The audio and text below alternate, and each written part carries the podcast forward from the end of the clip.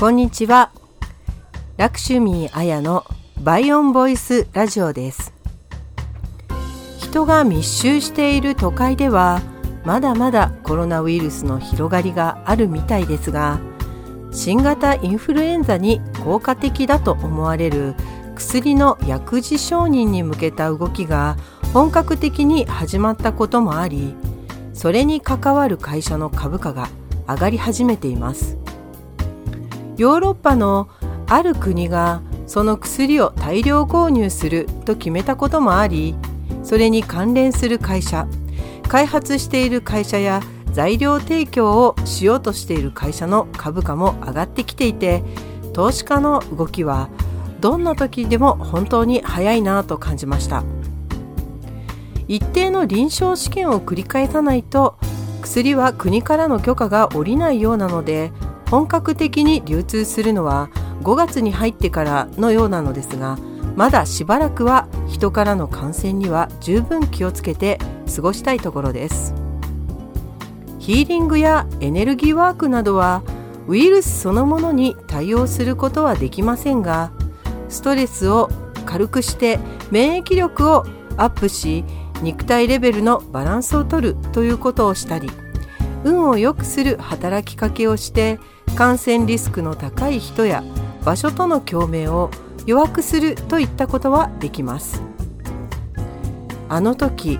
たまたまあそこに行ってあの人と接触したからという偶然に見えるような出来事でさえも個人がどのくらい強運であるのかどうかということと関連しています。また複数の人が同じ空間にいても発病する人もいればしない人もいますし発病しても軽く済む人重くなる人など年齢を含めたそれぞれの肉体的な条件によっても違ってきます。マスクや手洗い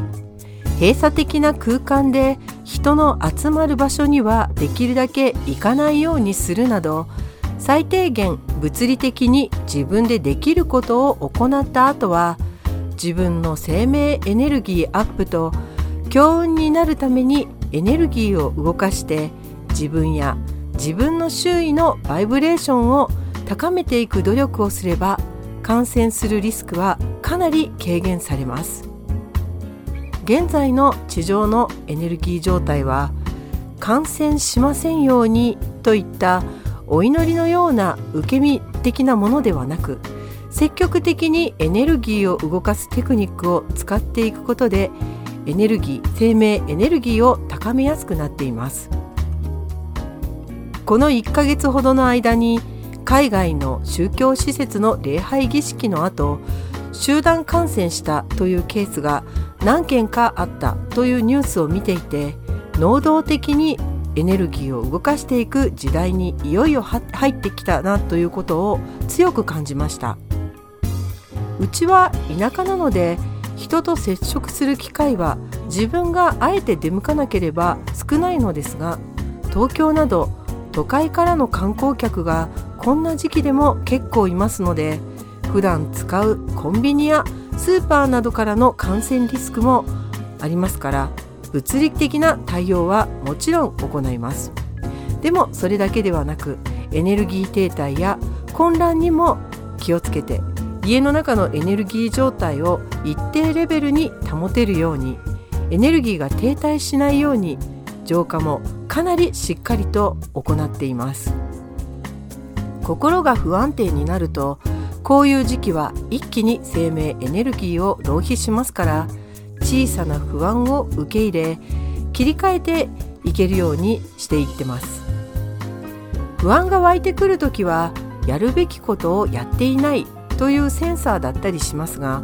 人は物理的な対応にばかり目を向けてエネルギーや運を動かすというチャンスを見逃していることも多かったりするんですね。昨年の夏に生命エネルギーが一気に下がったクライアントさんに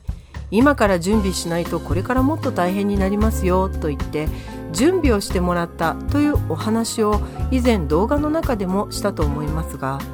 この方はエネルギー的にその当時めちゃくちゃやばい状態だったのですが特に浄化することもなくそのまま放置されていたんですね。私はあの基本的に個人の意思を尊重しますので普段は相談をもらってもこうした方がいいとあまり断言しないでアドバイスはしても最終的にご自身で、えー、判断してくださいというふうにお答えしています。ただこの方は仕事でもつながりのあるかなり近いクライアントさんでしたからさすがにこの時ばかりはエネルギーが停滞しすぎです。これはプロに依頼して浄化をしてエネルギー浪費しないような実践を積極的に行った方がいいですよ。でないとこの先の責任は私は持てないですとはっきりと言ってました。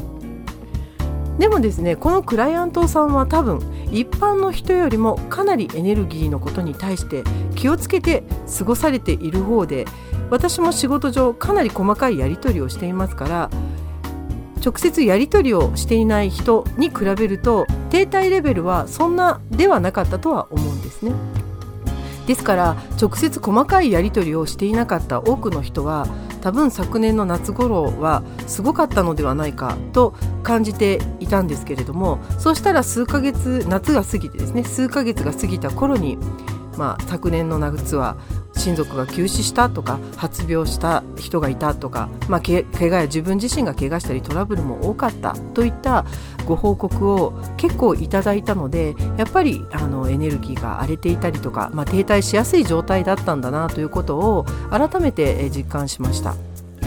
目の前の現実で起こっていることばかりに人は意識を向けるのですが物理的な次元の対応をしながら同時にエネルギーレベルでやるべきことをして生命エネルギーもアップして強運体質になる働きかけをしていかなければいつも目に見えない何かに怯えて過ごしていくことになります。今回のウイルスははっきりとウイルスとして認識できるエネルギー体ですがこれも目で見ることはできませんよね。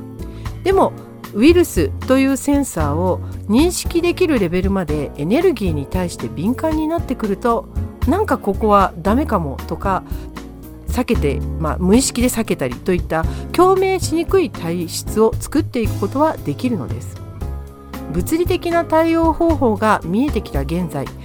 これからしていくことは生命エネルギーを高めて強運な体質を作って今後の現実社会に対応するエネルギーレベルの体力をつけていくことではないかと私自身は感じています。ということでこの話にピンときたなという人は生命エネルギーアップと強運体質づくりを始めていってくださいね。本日のメッセージはこれで終了します。ラクシュミーあやでした。